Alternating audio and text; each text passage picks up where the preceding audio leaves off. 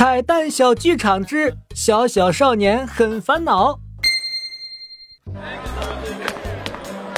嘿嘿，小黑我正在街头抓人采访。今天我们的主题是你的烦恼是什么？那就让我们随机挑选一位幸运路人吧。啊哈，就是你了，李小七。哎，又又又又又又是你，又又又又又又是我。没有黑幕，没有潜规则，没有暗箱操作，这是缘分的安排呀。李小七同学，你的烦恼是什么呢？走到哪儿都被逮住采访。啊，哈哈哈，你真会开玩笑。哈哈，我们正在进行正经、严肃的采访，请认真一点。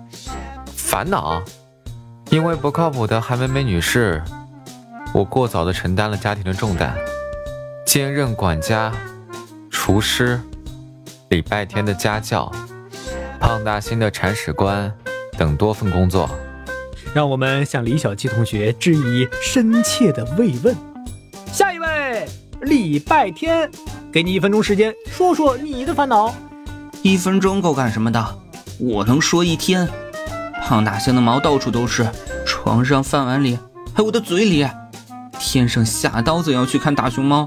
不然他就要我好看，还有那只叫影帝的猫听不懂人话，不，他听得懂，他就是跟我过不去。看着上次的数学成绩，你就不烦恼？这个倒不是很烦恼，可能是债多了不愁，虱子多了不痒。我这成绩早就习惯了。啊，哈哈哈！你你心态真好哈。呃，那么我们接下来采访，哎，街上的人都哪儿去了？大白天的，突然空空荡荡的，是是是怎怎么回事啊？我我我害怕呀！哎，礼拜天。